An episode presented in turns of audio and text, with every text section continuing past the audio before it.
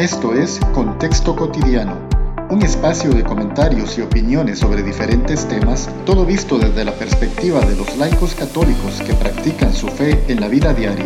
Bienvenidos.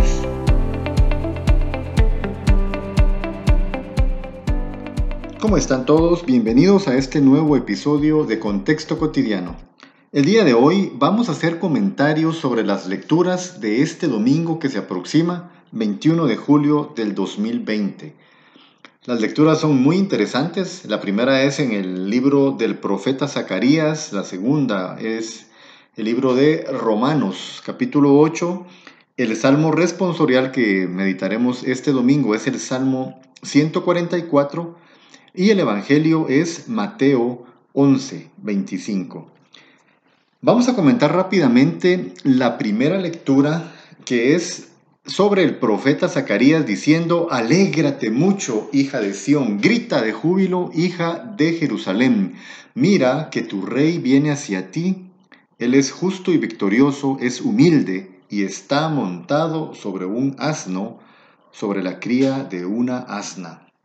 Vean qué bonita la palabra de Dios. Comencemos primero diciendo, que el nombre Zacarías pertenece más o menos a 20 personajes en el Antiguo Testamento y tiene el hermoso significado de Dios se acuerda, o bien puede ser también otra traducción, el recordado de Dios. Al contrario de Jeremías, que como ustedes eh, sabrán, Jeremías le tocó anunciar siempre cosas fatales, cosas terribles, desgracias, derrotas, destrucción del templo, era tan negativo lo que él anunciaba que el sobrenombre que tenía era terror por todos lados. Zacarías tuvo una historia diferente, le tocó anunciar cosas maravillosas para el pueblo de Dios, le tocó animar, exhortar, motivar, mostrar el porvenir que tenía o que iba a tener el maravilloso pueblo elegido de Dios. De ahí que a mí me llama poderosamente la atención que cuando menciona eh, a Dios, cuando se menciona a Dios en el libro de Zacarías, se dice Yahvé de los ejércitos. Y las visiones que tiene Zacarías son extraordinarias, con caballos hermosos. En una visión aparecen unos caballos blancos y otros bermejos, y él le pregunta al ángel, ¿qué significa esto? Y son cosas así extraordinarias poderosos carruajes de guerra que salen entre cerros de bronce, coronas de oro. Y de pronto, en el capítulo 9 de, su libro, aparece esta profecía que leímos al principio, alégrate mucho, hija de Sión, grita de júbilo. Mira que tu rey viene hacia ti, y él es justo y victorioso, pero dice, humilde, y está montado sobre un asno, sobre la cría de una asna. Después de ver todo ese, eh, eh, esa exageración de visiones maravillosas que tiene, aparece esta profecía tan eh, hermosa sobre lo que Jesús iba a llevar a cabo algunos eh, años, muchos años después. Entonces, Cristo se muestra totalmente diferente a lo que se esperaba de un Mesías libertador en la época. Los rabinos no lograron ver ese detalle y se muestra como un gran ejemplo de humildad. Pero hagamos un paréntesis en esta primera lectura y pasemos al Evangelio de Mateo. Ya ustedes lo escucharán y lo leerán en su momento, pero una parte dice, vengan a mí todos los que están afligidos y agobiados, porque yo los aliviaré.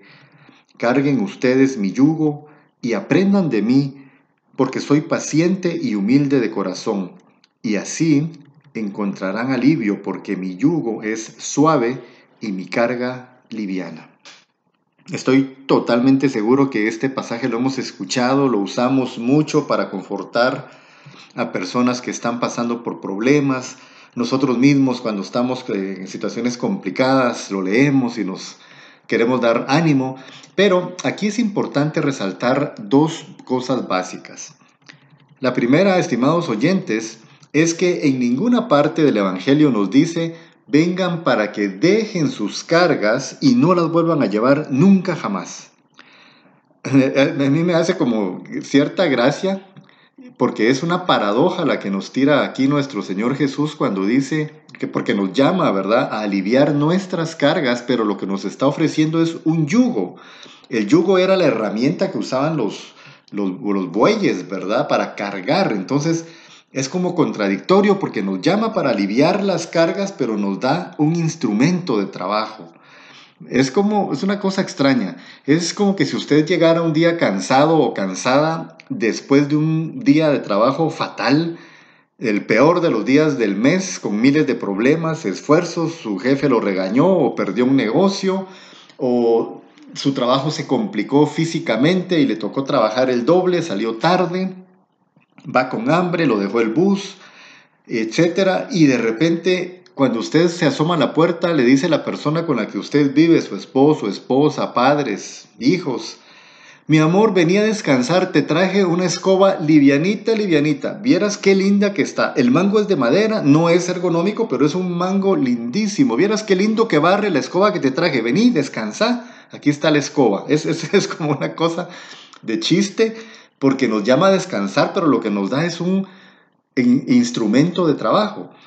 ¿Y por qué es esto? Porque lo que nos está diciendo acá, si unimos ya ambas lecturas, es que Dios siempre nos sorprende. Y esto contradice radicalmente las posturas que a nosotros muchas veces se nos quieren vender como que si fuera evangelio. En las que si nosotros seguimos a Dios, tendremos muchísima prosperidad material, que con ese discurso del libro del Deuteronomio, que si sigues a Dios y cumples su palabra, tendrás abundancia, dinero, mejor carro, no vas a tener enfermedades, porque esto es palabra de Dios y entonces nos quieren vender un evangelio acomodado a la cultura básicamente occidental, que no es que sea del todo mala, pero en la que se está viendo la prosperidad con una forma totalmente diferente de lo que nos quieren decir los evangelios. Hay que tener mucho cuidado porque la prosperidad que Dios nos ofrece es real, por supuesto, pero no es conforme a lo que quiere vendernos la cultura. Es desde el punto de vista de ese rey que entra humilde, montado en un asno, y que nos dice, aprendan de mí porque yo soy manso y humilde de corazón. Que nos dice, mi yugo es liviano Aquí hay algo importante que quisiera compartirles y es que leyendo a Monseñor Straubinger, él decía que el verbo, o mejor dicho, el adjetivo que utiliza Jesús cuando habla del yugo acá, que se ha traducido como mi yugo es liviano, en realidad es una palabra que Jesús usa en otra parte en Lucas cuando está hablando del vino viejo y del vino nuevo. Hay una parte en Lucas 5:39 que dice, Nadie que ha probado el vino viejo quiere tomar de nuevo el vino nuevo, porque dice, el vino viejo es excelente. Ese, ese adjetivo excelente en griego que se usa es el mismo que Jesús utiliza cuando habla de su yugo. Entonces, por decirlo de otra forma, aquí está diciendo, mi yugo es excelente. Esto es interesantísimo, estimados oyentes. ¿Por qué? Porque nos está diciendo que no, es liviano, no es que la palabra liviano sea mala, pero cuando nos dicen es liviano es como confórmese, eh, relájese, o sea, va a tener que hacerlo, hágalo, es un poquito más suave, no es eh, tampoco tan fácil, pero es un poquito más suave, no, no está dando un calificativo como para que nos conformemos, que, que nos que nos sintamos un poquito reconfortados, sino que nos está comprometiendo más. Nos está diciendo que el yugo que Cristo nos ofrece es más cómodo, nos dice que es excelente, porque el camino de Dios es excelente, es mejor aún en medio de nuestros problemas, nuestras necesidades, carestías, o en medio también de la felicidad, de la abundancia, aún en medio de cualquier circunstancia, el yugo que Él nos está ofreciendo es excelente. Entonces, hay que tener un poco de cuidado porque estos evangelios que nos quieren vender de prosperidad material caen por su propio peso. Yo recuerdo hace muchos años en una misa en Guatemala eh, con el padre Hugo Estrada, él estaba un poco molesto porque algunos de los grupos que estaban eh, en Guatemala estaban orientándose mucho hacia esa tendencia de de hablar de la prosperidad. Si te va mal es porque algo mal estás haciendo. Si te está yendo mal económicamente, eh, recapacita, evalúa tu, con, tu, tu relación con Dios, porque es posible que estés pecando por algún lado, entonces Dios te está quitando la bendición material. Ese tipo de, de cosas raras. Y a mí me quedó muy presente porque el padre Hugo, para los que lo conocen, fue uno de los sacerdotes que más impulsó la entrada de la renovación carismática al país. Aparte que es un escritor extraordinario, eh, ha colaborado muchísimo con libros y mucha riqueza para la iglesia, y estaba muy dolido y decía él que cuando predicamos este tipo de evangelios, estamos eh, haciendo de menos a ese montón de gente humilde que tal vez no tiene un vehículo, que no está pasando una situación complicada o que padece una enfermedad y es, es como una cosa tan desagradable decirle que, que esto es consecuencia de su relación con Dios porque Dios no está con él, cuando en realidad puede ser que es cuando Dios más cerca, de hecho así es, es la promesa de Dios, Él está más cerca compartiendo con nosotros su yugo.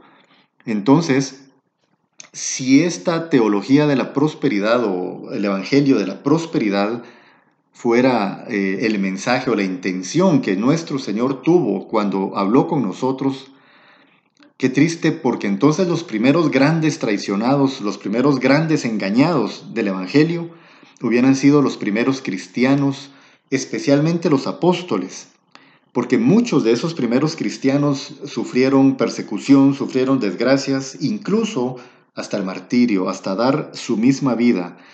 Nuestra iglesia está llena de historias, miles de historias. Es como esa gran nube de testigos que menciona el libro de Hebreos sobre grandes santos y santas que no tuvieron grandes riquezas materiales, que al contrario perdieron todo, pero que tuvieron la verdadera prosperidad, que es la que Dios nos está ofreciendo a nosotros. Como también los hay grandes santos y santas que fueron que tuvieron muchos bienes materiales, que tuvieron mucha prosperidad, grandes cargos eh, públicos, eh, grandes eh, títulos nobiliarios y, también lograron la santidad. ¿Por qué? Porque no, la maldad o la bondad no está en tener o en no tener, sino cuál es para nosotros la prioridad, en dónde estamos nosotros poniendo nuestra mirada. El gran mensaje de ahora, estimados oyentes, es a vivir la humildad que nos ofrece ese Rey dueño de todo el universo que se acerca hacia nosotros, manso y humilde, montado en un asno. Nos decía una frase muy eh, bonita de San Juan Bautista de la Salle, Señor, no me mandas a que aprenda de ti a hacer milagros, a resucitar muertos, porque esto no es necesario para agradarte, pero me es absolutamente necesario ser humilde esto es lo que debo aprender de ti, que lo fuiste infinitamente, aunque eres el Señor de señores y el Rey de reyes.